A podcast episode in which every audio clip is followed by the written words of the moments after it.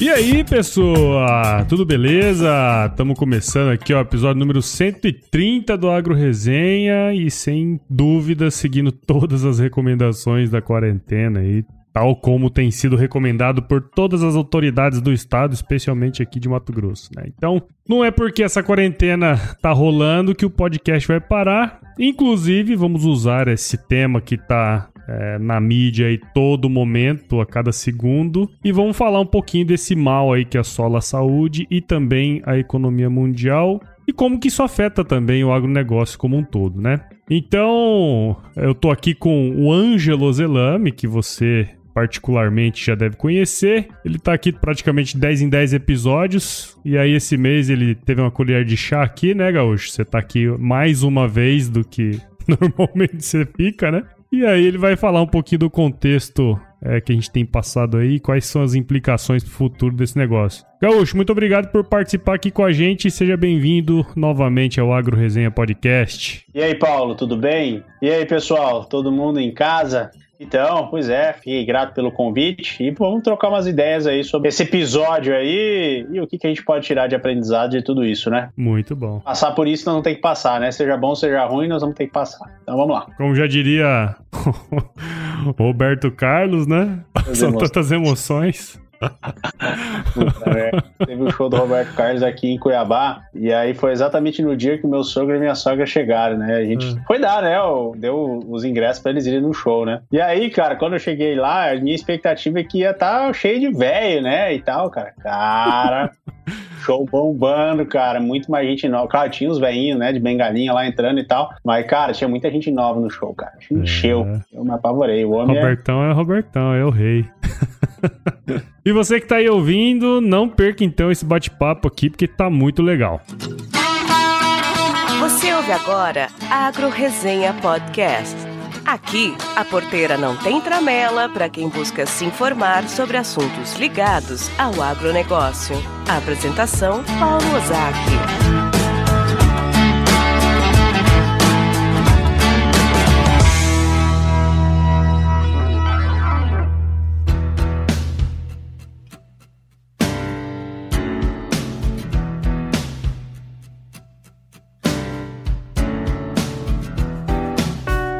Muito bem, então antes de falar com o Ângelo Zelame, preciso agradecer aos meus queridos padrinhos e madrinhas do podcast.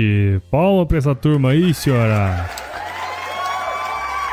Cada apoio de cada pessoa aqui contribui demais pro desenvolvimento aqui do podcast, viu? Muito obrigado. E se você que está aí ouvindo ainda não é um apoiador aqui do Agro Resenha, não deixe de acessar o nosso site lá, o www.agroresenha.com.br barra patrocine e encontre lá um plano que combina contigo, cara. Lembrando que é, para você que está escutando aí, eles começam a partir de 5 pila aí por mês, tá certo?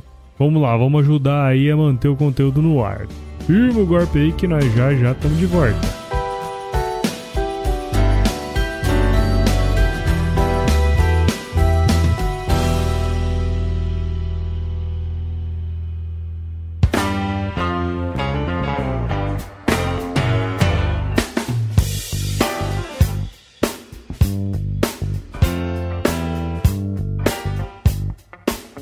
Bom, tô de volta aqui com o Ângelo pra gente discutir um pouco mais sobre esse tarde coronavírus aí que nós estamos passando essa época meio turbulenta e meio diferente do que a gente já tem vivido, né, Gaúcho? E, cara, você comentou comigo que, obviamente, você tem estudado bastante o cenário econômico aí do pós-coronavírus, né? Porque isso aí a gente já tá passando agora. Pensando um pouquinho nesse, nesse momento que a gente está vivendo aí e, e, dentro dos estudos que você tem feito, cara, Alguma outra vez uma pandemia como essa aí já aconteceu? Então, Paulo, é, é bem interessante isso. Realmente a gente está estudando bastante, né, para tomar decisão, para fazer todo o processo. É, mas nessa magnitude, cara, que a gente está vendo, né? Hoje, não, né? A gente nunca passou com isso. Mas é importante a gente entender alguns casos, Paulo, que aconteceram de forma isolada, uhum. né? Não foi uma pandemia assim que, meu Deus, né? No mundo inteiro, mas, claro, a gente teve outras, H1N1, a gripe, enfim.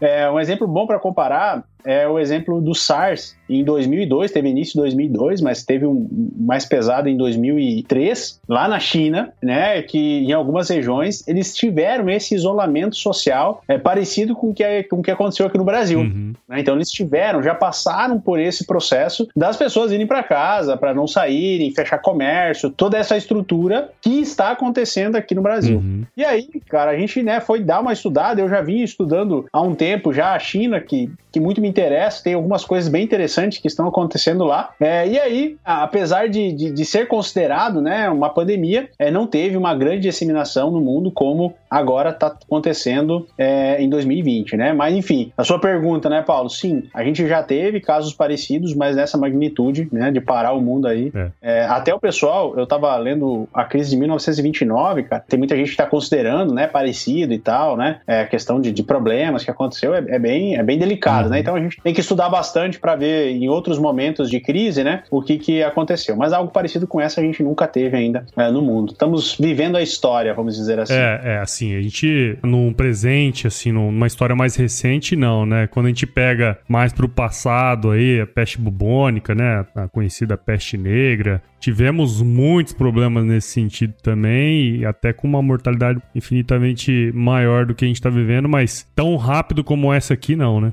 É, a gripe espanhola também é, é um, é, um, também. é um caso como esse. Mas vamos dizer assim, no, na nossa vida moderna é. aqui, da forma como a gente vive hoje, né? Com todo essa, é, esse processo de, de gente transitando de um lado para o outro, nunca se passou, né? Mas a gente tem um bom exemplo lá em 2002. Se a gente tivesse todo esse trânsito que a gente tem hoje e um problema que teve como teve o, o, da peste negra, Deus o livre, né, cara? Acho que tinha matado todo mundo. Você né? pegado. É, é foda. Mas vamos, vamos pra frente aqui. Bom, vamos lá. E uma coisa, cara, que enfim, a gente já falou aí, teve, já tiveram outras, uh, outras, outras doenças, outros problemas como esse, né? E pensando já de uma maneira geral, assim, é, de que maneira esse negócio impacta é, no futuro? Acho que, que todo mundo já sabe, né, que a gente está passando os as possíveis problemas, né? É, só aquele gráfico de pedido de, de, de seguro-desemprego dos Estados Unidos uhum. lá, é, batendo 10 milhões, aquilo já, já é um, algo grande, né? Então a gente já entende tudo de ruim que está causando e que pode causar para a sociedade, né? A gente sabe que vamos passar por, por momentos difíceis.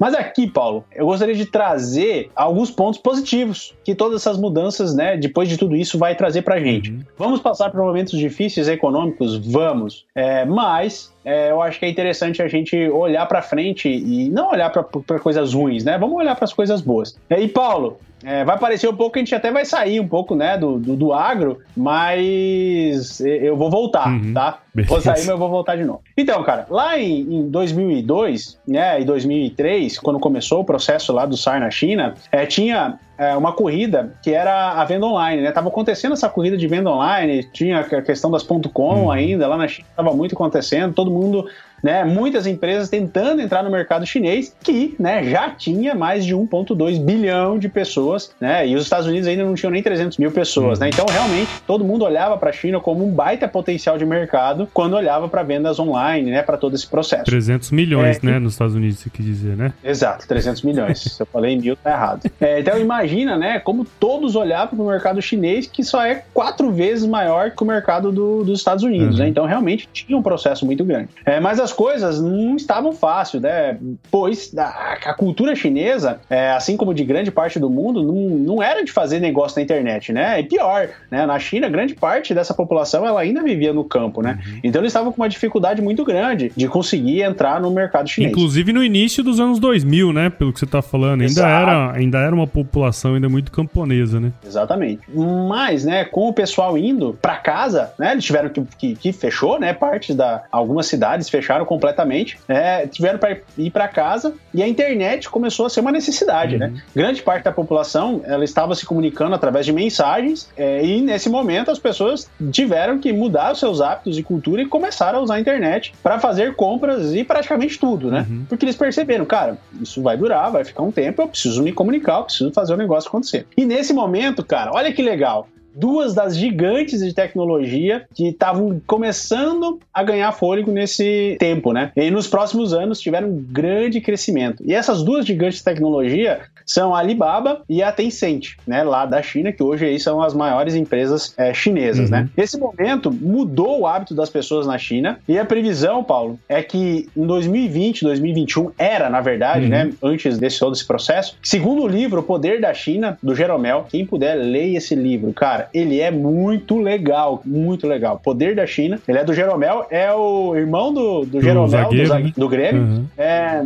que serão pagos, então, né, 2020, 2021 serão pagos através de smartphone 47 trilhões. Vão ser transacionados 47 trilhões na China. E nos Estados Unidos, sabe quanto, Paulo? Quanto? Chuta aí. Quanto que vai ser? 283 bilhões. Muita diferença. Então tu imagina, lá na China, 47 tri e nos Estados Unidos 287 bi, né? Então é uma diferença absurda, né? Ou seja, o, o chinês hoje usa muito mais smartphone para fazer pagamento que o americano. É, pois, né, segundo o livro, são mais de 800 milhões de pessoas que usam diariamente a internet na Nossa. China. Só são quatro Brasis aí, né, utilizando é. a, a, internet. No, no Brasil hoje é o quê? 200 milhões, né? Pelo que você falou aí, né? É 200 milhões de habitantes, uhum. né? Mas a gente tem, é, se eu não me engano, são 157 é, é, é, milhões de pessoas que, que utilizam a internet. É, ah, alguma a, coisa. Ainda pela proporção da população, ainda é bastante, né? Não, a nossa proporção é maior que a deles. Uhum. A gente, a, a, população brasileira usa mais a internet diariamente do que a população sim. chinesa. O problema é que a população é muito grande, sim, né? Sim, é sim. um um monte de gente. E até, né, por que, que isso está acontecendo? Tanto a Alibaba quanto a, a Tencent, eles têm é, sistemas né, de pagamento por smartphone. Então a pessoa não precisa nem ter cartão, né? uhum. né? Ela paga pelo smartphone. Né? E isso que tá, gerou todo esse, esse negócio. Legal. Então, até para finalizar aqui, Paulo, um, um, outro livro que é, que é bacana, e eu gostaria até de citar uma parte dele, é, ele fala que é o livro Alibaba, é do autor Duncan Clark, que ele escreveu, né? Falando sobre o surto de, de, SARS, e ele fala que veio a representar né, o ponto de virada quando a internet emergiu com um meio de, de, massa lá na China nesse momento, né? Ficou verdadeiramente um meio de massa. Uhum. Para resumir, nós vamos ter muita mudança por aí e eu acredito que serão muito boas, sabe? Uhum. É, então eu acho que a gente tá, tá vivendo a história, com certeza a gente tá vivendo um momento histórico é, e vão vir muitas mudanças, como a gente já viu. Obviamente, isso tudo não é apenas, né, do, do surto de SARS, é, tudo isso que eu, que eu comentei, é, mas sim, muito grande parte, os livros falam bastante disso, que, que veio sim, né? O ponto de virada, a aceleração aconteceu nesse momento. Uhum. E, cara, na boa, a gente tá vendo isso. Eu tô trabalhando aí, que a escola inteira tá home office, cara. A gente tá, tá performando 5 a 10% mais é, trabalhando em casa, né? Obviamente que tem coisas que não se consegue fazer isso, né? Uhum. Mas tem coisas que se consegue e se consegue muito bem. Então eu acho que a gente vai ter muitas mudanças. Obviamente que uns vão conseguir acompanhar e outros vão precisar aí fazer algumas alterações drásticas nos seus negócios, né? Nos seus empregos, para conseguir acompanhar essas mudanças e esse, esse novo hábito da população mundial e brasileira também. Sim, sem dúvida. Não, é, isso, isso é claro, né, que que tem acontecido aí, até na empresa onde eu trabalho também. É, muitas das coisas estão sendo resolvidas à distância, fez um horário mais flexibilizado também, né, para o pessoal do administrativo. Então, é, é possível trabalhar e, e, ter produtividade sem estar na, na, na, no local da empresa, né? Então, eu acho que agora cada vez mais os empresários vão olhar para isso e, e, ver como oportunidade também, sem dúvida, né? É, cara, eu tava lendo um artigo do, do Polinário, lá do, do cara da Polishop, né? E ele tava falando que todo o saque, se eu não me engano, que ele tá, tá tudo em casa, uhum. né? E ele disse que ele não vai voltar mais, né? Que a produtividade dos caras tá espetacular e que ele não vai voltar mais, que vai ficar é, sendo em home office. Legal. Então, muita coisa pra mudar. Muita coisa, sem dúvida. E aí, tá curtindo o bate-papo aí, meu? Então saiba que o Agro Resenha faz parte da primeira rede de podcasts do agronegócio, a rede Agrocast. Então se você tiver a fim de escutar mais podcasts do agro, conheça todos eles em www.redeagrocast.com.br e assine o canal em todos os agregadores de podcast.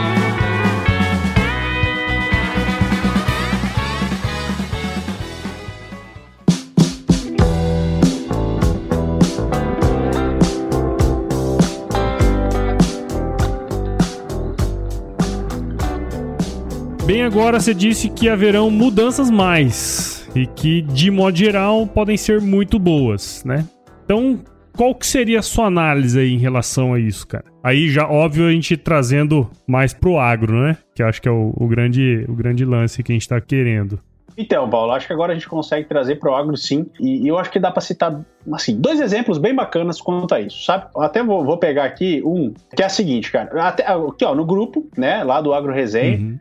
É, esses dias estava tendo uma baita discussão, né? Na verdade, está surgindo discussões muito legais, acaloradas lá, tá, tá sendo muito legal de acompanhar. É, e o seu irmão, o Júnior, né? Ele colocou algo que eu achei fantástico, cara. Eu compartilhei para um monte de gente. Ele vai, ele, ele vai gostar a hora que você é, você lê aqui. Não, cara, Júnior, cara, você foi muito legal o ponto que você colocou aqui. Eu vou ler essa, essa mensagem, vou pedir permissão já, já, já me, me falando da. que foi muito bacana. Ele escreveu assim: ó. Senhoras e senhores, a ordem mundial vai mudar. Hoje, em conversa com um produtor que planta mais de 10 mil hectares aqui no Mato Grosso, ele disse que está produzindo mais e andando menos. Está em home office, sem receber visitas, conseguindo pensar mais no negócio e atender a todos no WhatsApp e e-mail. Então, a nós que atuamos na área de vendas para o agro, que é o caso do Júnior, uhum. né, que atua diretamente com vendas para o agro, teremos que nos reinventar mais uma vez. É isso aí. Isso é, isso é fantástico, isso muda tudo, né, cara? Pois o dinheiro, cara, ele vai trocar de mão. Pois não, não será mais o, o, forte que vai crescer, né, cara? E sim o cara que vai conseguir se adaptar. Uhum. Né? Eu acho que a gente já ouviu essa frase em algum lugar, né, Paulo?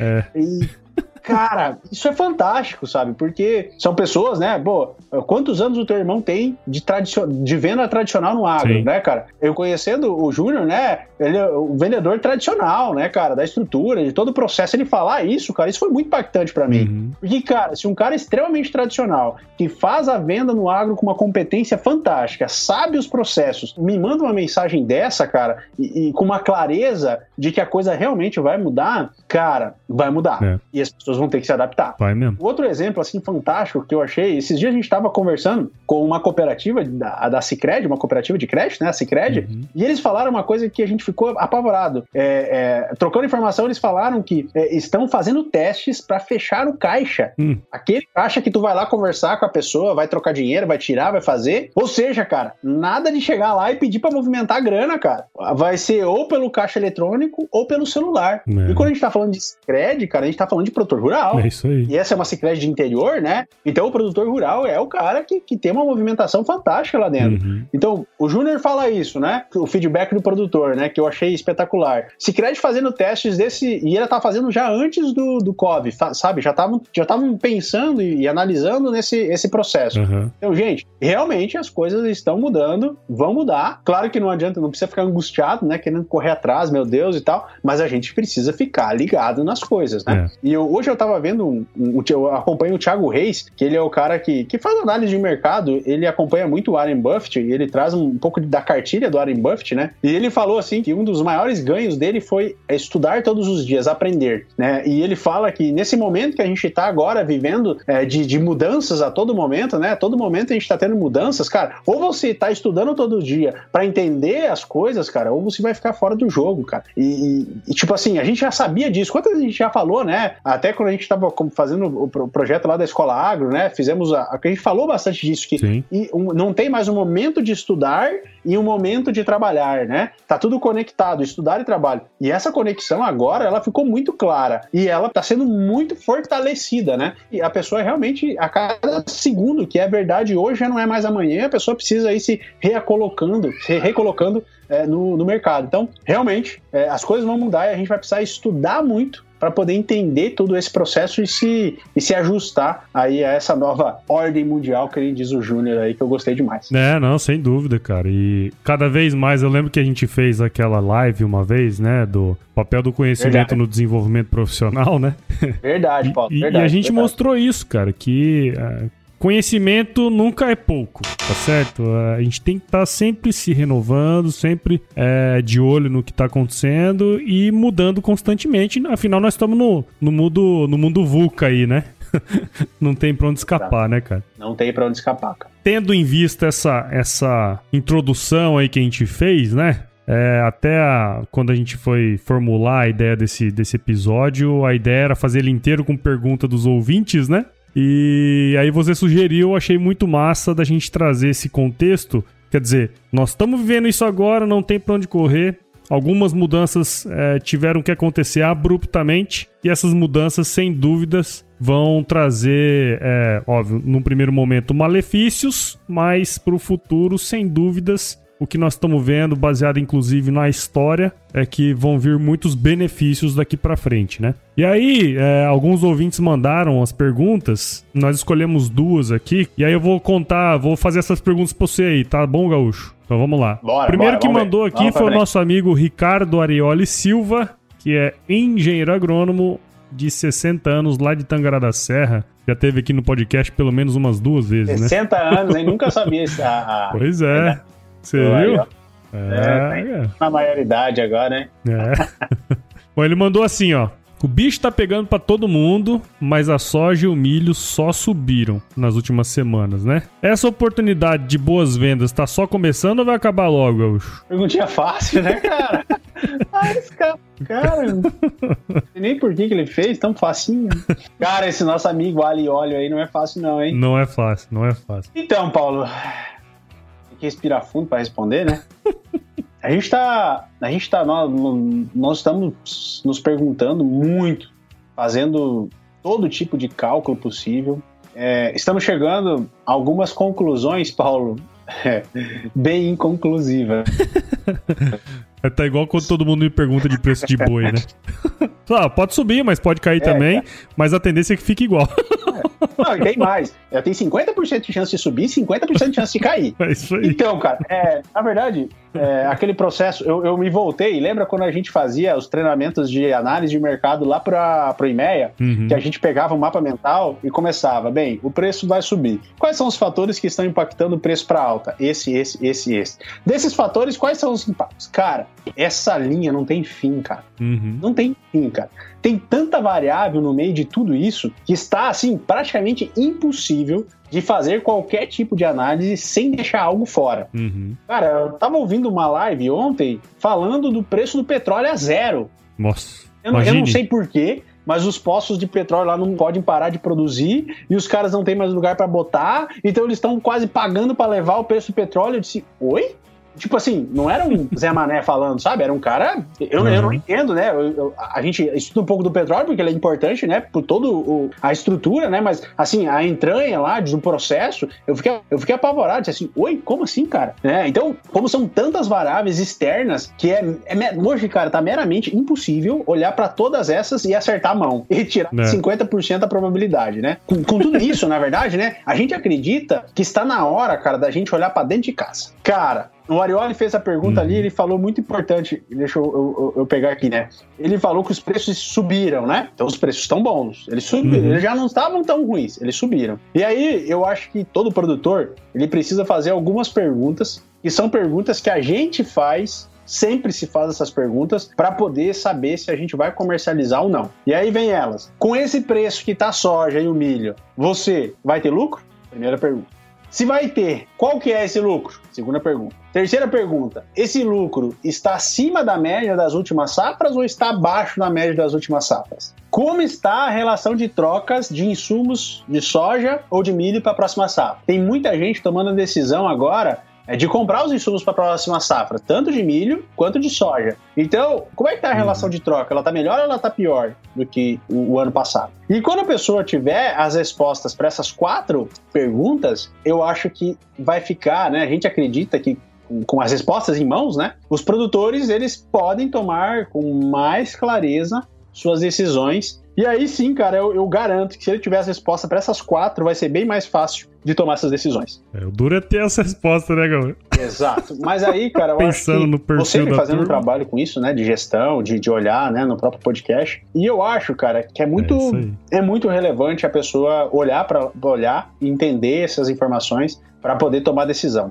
Porque assim, eu li um livro que é muito legal, cara. Ele é meio, meio romântico, assim, mas ele é bem legal. O, o livro ele é o- é 1929, A Quebra da Bolsa de Nova York. Ele foi escrito por Ivan Santana. Esse livro ele retrata um pouco do que foi é, o momento antes do crash da bolsa de 1929, né? Antes da bolsa de Nova York, que enfim, né? Que, que levou aí os Estados Unidos e o mundo a uma recessão muito grande. É, e a gente pode estar caminhando por um processo parecido. E aí, cara, eu queria, bem, vou ler esse livro para entender um pouco o que, o que, que causou esse processo, né? E quais foram algumas das consequências disso. E, cara, uhum. na, na, lata, assim, na capa da, da, do livro já vem uma, uma fala do Warren Buffett, né? Que é o, o mega investidor americano. E ele, cara, ele fala assim: uhum. três grandes forças regem o mundo: estupidez, ganância e medo. Eu confesso que eu li essas três frases, eu nunca tinha visto essas frases dele, eu nunca tinha visto. E aí, quando eu terminei de ler o livro, cara, eu voltei e, uhum. e reli essas frases. Cara, a crise de 1929 só aconteceu por causa dessas três grandes pilares. Né? Isso é muito pesado, né, Paulo? Porra, cara, é, é é tenso, né? Uhum. Eu acho, Paulo, que, é, que se a gente tiver as respostas para as quatro perguntas que eu falei anteriormente e tiver em mente essas três forças que o Warren Buffett falou, cara, vai ser bem mais fácil de tomar a decisão de comercializar ou não. A gente está percebendo que tem alguns, alguns produtores uhum. que têm margem, Sim. que têm possibilidade de fazer, que estão naquela expectativa, pode subir, pode cair, enfim, né? Todo aquele processo. Mas eu acho que a tomar decisão nesse momento tão conturbado, tão difícil, é você olhar para o seu caixa, olhar para sua lucratividade e realmente, a partir dali, tomar a sua decisão. Eu estava falando com um amigo, é, na verdade, com, com até o, o, Adolfo Petri, né, o sócio da, da Escola Agro. E aí ele estava falando, ah, tal valor, Adolfo, o que, que a gente faz com esse valor e tal? Ele disse assim, cara, se tu tá tendo lucro com X, tu tá ganhando X mais não sei quanto. Aí eu fiquei, né, pô, é verdade, né? Tá, tá pensando ainda em, em comercializar ou não? Né? Tu, tá, é, tu, tá, já, tu já tá, por exemplo, sei lá, chutando, né, 24 reais por saco do milho, você já tem lucro, um lucro interessante, né? E aí o milho tá 30. Cara, isso uhum. nunca aconteceu. Obrigado, né? É, Tchau, são, obrigado, né, velho? Acho que é, é, são, são, são coisas que a gente precisa trabalhar na nossa cabeça, né? Qual é a probabilidade, né? Qual é a, a potencialidade do milho chegar sim, sim. a 35, né? E aí quando tu começa a olhar para trás, que as análises que a gente começa a ficar louco, sabe? Bem, petróleo uhum. caindo ao máximo, é, é, sei lá, empresas de, de esmagamento de, de, de, coisas fechando na, na, nos Estados Unidos, né? Tudo isso pode voltar, pode voltar ao normal, beleza, mas você começa a ficar um pouco receoso e é, são muitas variáveis, né? Então eu acho que a gente olhar para essas quatro questões, fica bem interessante sim, sim. e fica bem mais fácil da gente tomar as decisões. E eu acho que esses pilares aí, cara, eu escrevi no meu caderninho aqui, eu quero ler todos os dias para não ter nenhum problema de entrar nesse, nesse processo aí. É, não, até pouco tempo atrás também alguém me perguntou assim, cara, agora é hora de vender boi, será que vai subir? eu falei, ó, se oferecerem um preço bom para você, esse preço te der lucro, pensando que tá loucura que tá aí, eu venderia na hora. Sem dúvida, cara, não tem dúvida. Esse negócio louco aí, não tem jeito, né, cara? Então, é, tem que olhar bem essas quatro perguntas e trabalhar aqueles três pilares lá para não dar problema mesmo, né? É, cara, quando a gente olha pro agro como um todo, né, a gente tem gripe suína, que ninguém é. fala, tá pegando ainda. A gente tem guerra do petróleo, a gente tem trade war, guerra dos Estados Unidos com a China, que ninguém fala, mas ela existe ainda. Uhum. A gente tem Covid e a gente tem recessão mundial. Cara! Tem um monte de coisa aí cara. Eu só tô falando dos cinco principais. É. E aí, dentro dessas cinco principais, quantas coisas que tem ramificação no meio disso, né? Sim, sim. sim. Pô, cara, é muito difícil fazer qualquer tipo de análise, né? Então, é olhar para dentro, eu acho que é o melhor, é o melhor caminho. Muito bem, então vamos para a próxima pergunta aqui, que é do Marcos Mamoro Fugil, que também é engenheiro agrônomo de 52 anos, lá de Beraba, Minas Gerais. Ele é padrinho aqui do podcast e mandou uma pergunta interessante aqui, né? Ele pergunta assim: será possível continuar produzindo porque o agro depende muito dos transportes de cargas pelas rodovias. E aí, Gaúcho? Cara, é uma bela pergunta, né, cara? É, e um grande medo do setor como um todo, né? A pergunta dele é, é, é um fato, cara. A gente está todo mundo está receoso do que pode acontecer. É, bem, eu acho, cara, que está se tendo né, um esforço muito grande do governo, do ministro Tarcísio, da, da ministra Tereza Cristina, né, o Tarcísio da Infraestrutura, Tereza Cristina da Agricultura. Eu acho que eles vêm fazendo um bom trabalho é, para que isso realmente não aconteça. Né? Eu acho que nas falas de, de muitos governantes é, tá um medo muito grande disso, né, cara? Que uma coisa é tu ficar em casa podendo ir no mercado co comprar comida. Sim. Outra coisa é tu ficar em casa sem comida, cara. Sem né? comida. Tem? É, não tem, cara. É, o caos tá, tá feito, né? Uhum. E eu acho, cara, que apesar de tudo, vem surtindo efeito, sabe? E quem sabe, é, não impedindo todos os problemas, mas a roda me parece que ela não parou, né? E, e pelo menos a gente tá vendo a comida na mesa de todos, né? Sim, sim. Pelo menos daqueles que têm dinheiro para comprar ainda, né? É. Então, a gente, assim, semana passada fui no mercado, dá pra ver que as coisas estão, tá suprindo, tá suprindo, né? Tem, tem frutas frescas, tem hortaliças frescas aqui em Cuiabá, pelo menos, né? Sim. Então, dá pra ver que a roda ainda, ela, ela tá girando, né? E ela tá acontecendo. Agora, assim, a gente tá saindo de uma safra, né? Grande parte do Brasil está saindo de uma grande safra de grãos. A gente está entrando no, no, momento em que logo vamos começar a colher milho, que vai ser uma safra gigante, né? Uhum. E vamos começar a semear. Vai começar a chegar os insumos para a próxima safra. E aí o bicho vai pegar, né? Tem que chegar na data, tem que chegar tudo certinho, né? E, uhum. e a gente tá, tá falando, cara, produtor, leve, né? Se cuide, toma cuidado com isso, porque apesar de tudo tá funcionando, é, apesar de muitas pessoas estarem empenhados para que isso aconteça, é um risco sim, é um medo que o setor tem. E é uma importância muito grande. A logística não, não, não pode parar de jeito nenhum. A gente tem visto aí algumas análises e tudo mais, né? Assim, a gente, sem dúvida, teve uma análise do, do professor Marcos Fava Neves muito interessante. Muito boa, muito que boa, eu, claro. Que eu li esses dias. Esses dias não, li ontem, na verdade, né? Que ele fala assim que é, o Brasil está sentado numa safra recorde de grãos, um lugar onde se produz muito alimento, e essa é uma grande oportunidade da gente mostrar para o mundo que nós podemos resolver o problema, né? eu, eu achei isso muito interessante, porque de uma forma ou de outra, a imagem do setor agora sai fortalecida também, né? Porque apesar de todos os problemas, não houve falta de abastecimento, né? pelo menos não até agora né? As coisas estão caminhando bem. Algumas regiões e alguns tipos de produtores vão sofrer mais do que outros, mas é, de uma forma geral o agro sai fortalecido, né? Então acho que é um negócio bem interessante aí que você falou também. Então temos depois da tempestade pode ser que venha a bonança mesmo, né, Gaúcho? Ah, cara, eu não, assim, tem, tem várias teorias, né, da curva de, de retomada, né? Uhum. Uma curva em V seria uma mola, onde está tá sendo pressionada essa mola, né? Uhum. E no momento que ela larga, ela volta rapidamente pro, pro centro, né? Uhum. É, de alguns produtos, né? Outros provavelmente não vão voltar da mesma forma, mas pro agro a gente tem a expectativa.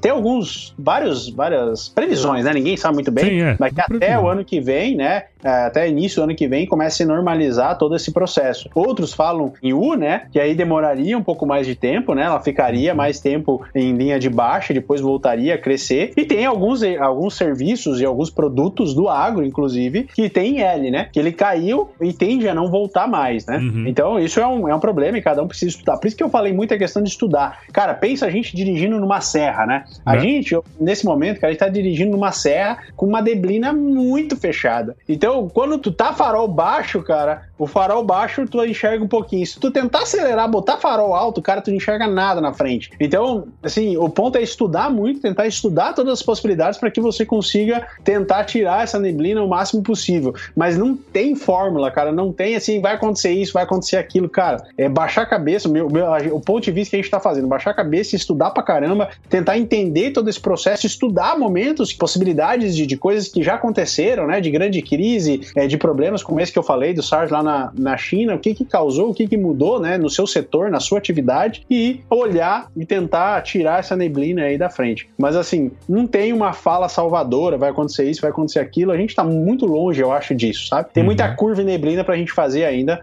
até a gente sair desse, desse tempo, né? Mas eu acho que quem conseguir é, uhum. estudar bastante, se dedicar a ler, eu acho que vai, vai sair fortalecido desse, desse processo. Então, sem dúvidas, cara, muito legal aí os seus pontos. Eu acho que pra galera que tá escutando, esse foi um episódio um pouquinho diferente, acho que um, pouco, um assunto um pouco mais sério. É, é, é mais verdade, difícil né? fazer brincadeirinha, né? É, hoje foi. É. mas, mas é um assunto sério, né? Não deixa de ser. Eu acho que a ideia de fazer esse episódio foi justamente para a gente falar alguns assuntos que estão pertinentes e levar realmente o, o, o que está sendo discutido aí e algumas. É, dar uma mensagem boa, né? Para todo mundo que está escutando. E aí eu queria finalizar, Gaúcho, aqui. Eu comentei do artigo do, do professor Marcos Favaneves, né? E aí eu tô com aquele quadro que ele coloca, que ele fala assim: ó, setores que ficam na mesma ou podem se beneficiar e os setores que devem perder, né? Então ele coloca uma série de, de coisas, eu quero falar rapidamente tudo que envolve aí o agronegócio, o que, que pode é, se beneficiar aí, né? Então, é, algumas coisas que ele coloca, né? Por exemplo, supermercados faz parte da, da, da cadeia, né? Do agronegócio. Apesar de muitos não saberem, então, né? Mas ele Os fala, supermercados, é. eles... é, é, ele na verdade é o elo final desse negócio, né? Então ele fala que os supermercados tendem a tomar um pouco do espaço dos restaurantes, né? Por motivos óbvios, as pessoas praticamente não estão saindo mais, né? Então, os sistemas de delivery também devem ter uma, uma explosão aí como aconteceu Exato. na China, como você explicou, né, cara? Outra coisa interessante é que as carnes podem se beneficiar um pouco, é, especialmente com o aumento do consumo na Ásia. Soja e milho esse ano, safra recorde, e com a desvalorização do real aí frente ao dólar, os preços em reais tendem a aumentar também, né? Então, em tese, temos uma, um faturamento maior também em reais. Ovos e nutrição para imunidade. Então, esses tipos de alimentos tendem a se beneficiar também, né? Suco de laranja e outras frutas com fontes de vitaminas, né? Meu pai sempre fala para mim: "Você tá tomando ei, suco ei, de laranja e de acerola aí?" Não, tem que tomar, tem que tomar. então, por esse motivo, né? É, ele comenta também que o café tende a, a melhorar só que um risco grande de cair o consumo de cafeterias, né? Os cafés premium. Então tem que tomar cuidado isso aí também. Outro setor muito interessante que ele fala que tende a, a, se beneficiar, e eu acredito que já esteja se beneficiando disso, é o setor de papel e celulose, né, cara? Porque muitos usos de higiene aí, médico, vêm, né, do, desse setor, né, cara?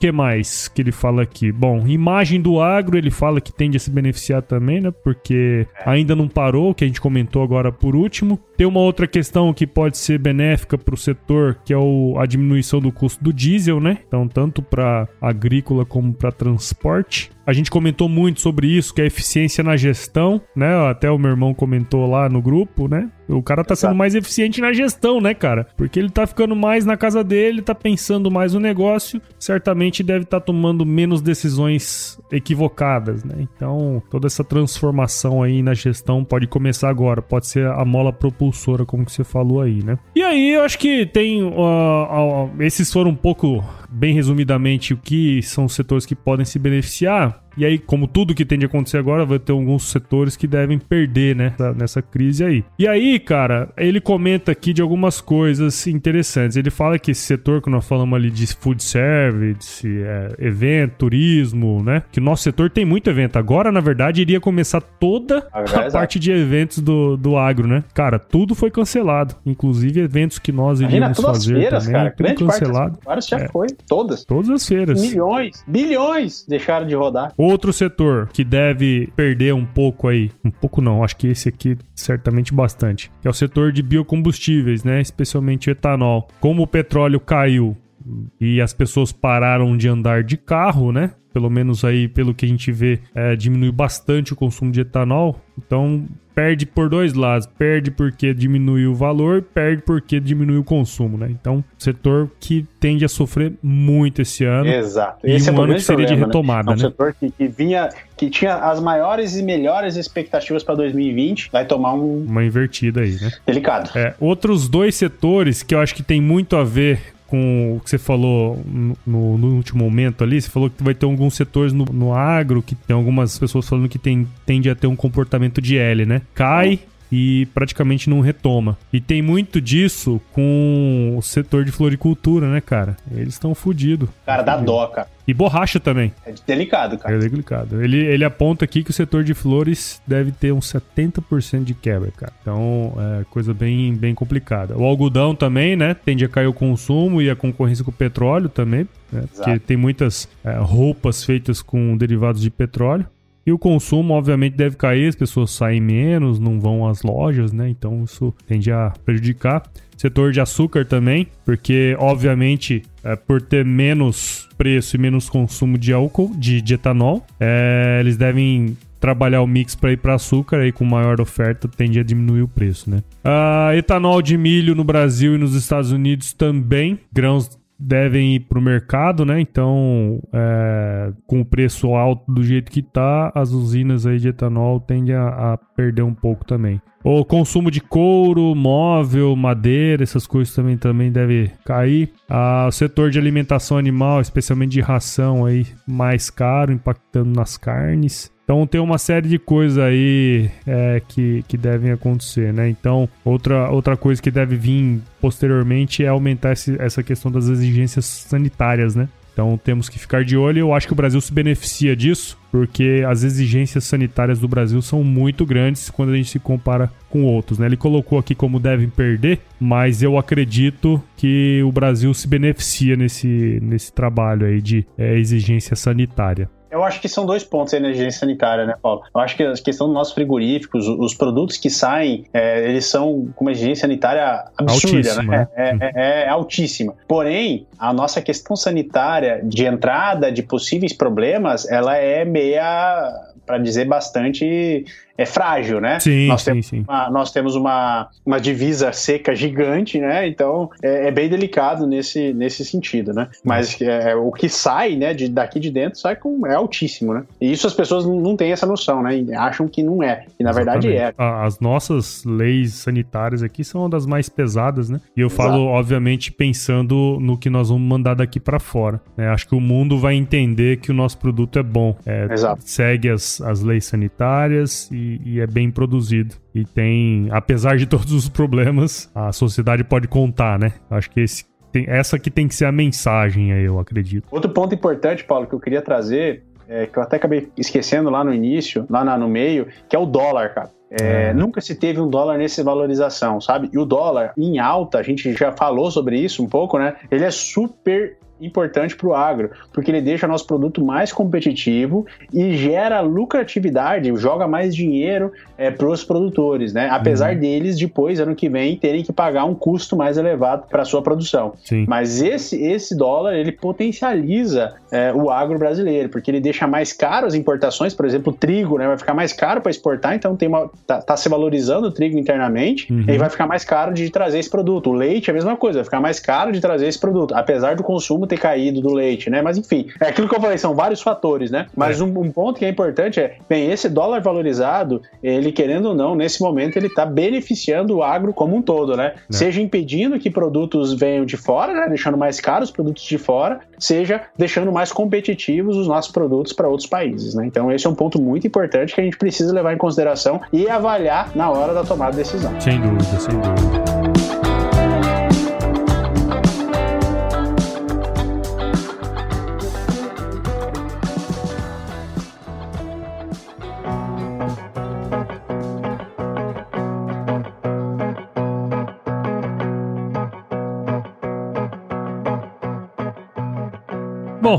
Acredito que era isso, Gaúcho. Acho que, como falei ali antes, a ideia desse episódio era muito mais trazer algumas coisas que estão sendo ditas, né, por pessoas e instituições é, com crédito aí, né? Passar essas informações e, sem dúvida, né, cara, passar uma mensagem de, de otimismo aí, porque é o que nós estamos precisando.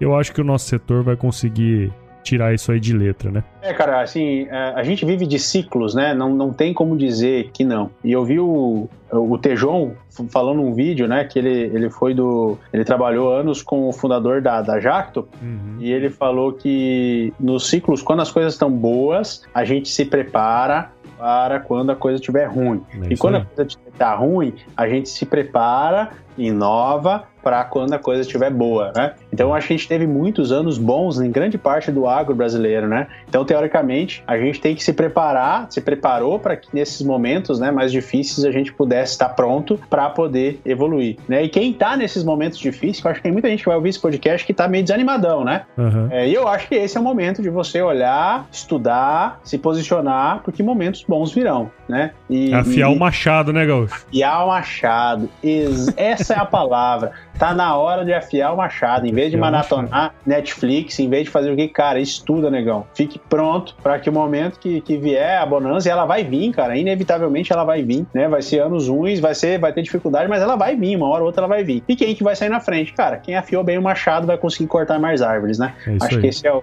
é o principal ponto. Muito bem, então, mais um episódio aqui do Agro Resenha, um pouco diferente, mas eu acho que foi muito legal, Gaúcho. Muito obrigado aí por por dedicar o seu tempo aqui novamente. E de novo aí, parabéns pelo seu trabalho e, e por tudo que você tem feito aí, cara. Obrigado, viu? Eu que agradeço pela oportunidade. Pra gente é sempre um, um prazer estar aqui no, no Agro Resenha. Então, valeu e espero que, que eu possa agregar aí um pouquinho de otimismo, né? Que as coisas vão, vão passar por momentos difíceis, mas vão melhorar e vai ser muito bom. É isso aí. E você que está escutando, não deixe de assinar o podcast e indicar esse podcast para aquele seu amigo ou amiga que você acha que vai gostar. Então, todas as plataformas aí, Apple, Google, Spotify, Deezer. Nos siga nas redes sociais, Instagram, Twitter e Facebook. Entre no nosso grupo do WhatsApp. Você viu aí, ó, que tem umas discussões boas lá. Tem uma turma que manda uns bom dia, né, Gaúcho? Sempre De tem, vez né? em quando tem, mas a grande maioria das vezes tem um- umas discussões boas. E você viu, teve subsídio aqui pro nosso episódio de hoje também. Né? O link tá aí na bio do Instagram. Não deixe de escrever pra gente no contato arroba agroresenha.com.br. E gaúcho, se chover, não precisa molhar a horta. Beleza? Valeu. Abraço. Falou!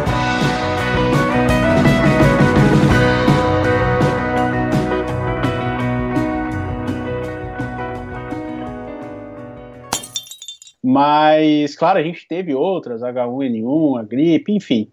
Mas o que eu quero trazer é um exemplo legal, cara, de 2002. Legal não, né? Um exemplo bom para fazer uma comparação, vai. e e para finalizar, né, essa parte. É... Epa, O que foi? engasguei aqui, cara.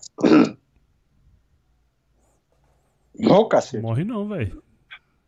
Tem que publicar na segunda-feira esse episódio. É, e para finalizar, cara, eu gostaria de trazer aqui parte do livro. Veio a representar o ponto de virada quanto a internet emergi- emergiu, né? é, Emergiu. como né? meio. Fala de novo aí. Você falou emergiu, emergiu é descer. É Duncan. É, eu vou falar de novo o autor É. aqui, é Duncan Car- Clark. né? Duncan Clark. Duncan Clark. Clark. Clark. É, quanto à imer- imersão. Não, cara.